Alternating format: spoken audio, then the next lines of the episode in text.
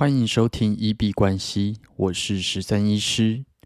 你相信白手起家是有可能的吗？你相信一般人也能致富吗？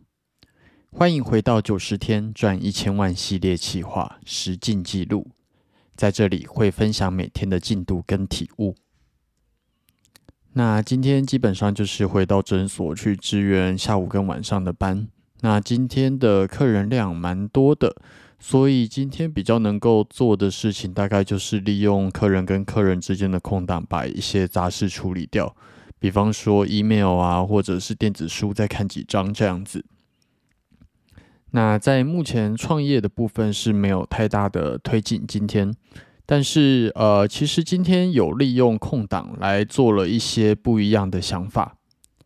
那当然只有想是不够的，但是目前就是最主要就是要来找客源啦。基本上创业，你只需要解决两个问题，你就能够成功。第一个问题就是人从哪里来，那第二个，这些人要怎么付钱跟你买？人从哪里来，然后他怎么付钱跟你买？只要能够解决这两个问题，基本上你做什么创业都会很容易成功。那销售流程的部分已经都建立好了，那主要就是人要从哪里来的问题。那今天很意外的发现，其实之前在 FB 社团或者是 PTT 啊，它其实都是有禁止商业广告行为的。但是其实好像蛮多人都还是会在上面 PO，就是他们无论是征求个案啊，或者是讲座的呃收费讲座的一些广告。所以目前可能或许他就没有抓那么严，所以目前可能就是会从这几个部分去下手。其实我一直都觉得，呃，在开始这个专案宠物同啊那个关洛英的专案的时候，我一直都觉得最有效的客源是我平常都会看的这些宠物社团，然后宠物的 PTT 版这样子。但是就是前阵子就是卡在因为禁止商业广告这个行为，所以就会比较尴尬。不然，在客源的收集上，应该会再更加容易一点。那当然，付费广告它也是一个很不错的流量来源。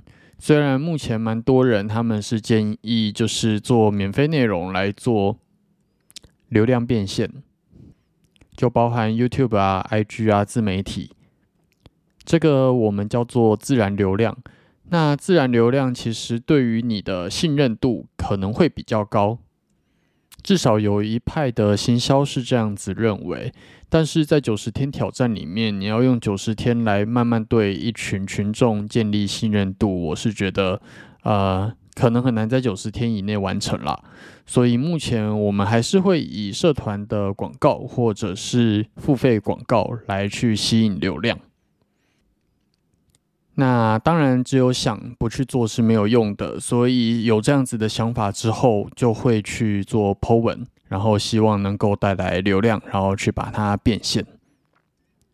那今天有一个蛮有趣的学习，它主要是说快乐的程度不是来自于那个东西的品质，而是来自于你对它有多期待。那你对于它的期待跟你实际的体验到底相差多少，会导致你到底快不快乐？如果你对一个东西不抱期待，但是你拿到的东西是超乎你期待的，其实就会蛮快乐的。跟那个东西到底好不好，其实可能影响并没有那么大。比方说，呃，每年的情人节啊，她跟男朋友都是去吃他们觉得很好吃的鹅阿珍，但是在今年的时候，她与她可能期待去吃鹅阿珍，结果。呃，忽然被带到了一个高级餐厅的那种感觉，那他得到的快乐就会跟他的期待待是有落差，因此就是特别快乐。那相对的，如果你去做一个很高档的服务，比方说啊，购买一个一万块的按摩服务，结果你进去体验了之后，发现跟你家巷口那个一千块的按摩服务基本上并没有什么太大的差异，那你可能就会感到极度失望。但是，一样是一千块的按摩服务。如果你花了一千块，但是得到的大概是三四千块的按摩感受的话，那基本上你的快乐感也会比较高。那这件事情放在有钱人身上，我觉得也是一样的。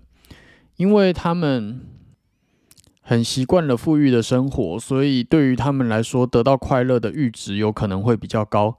但是你只要能够给他们超乎期待的啊结果，基本上就能够让他们啊觉得这个服务更加值得。那记得在 Spider-Man 里面有提到这句话：如果你期待得到的是失望，那你就永远不会失望。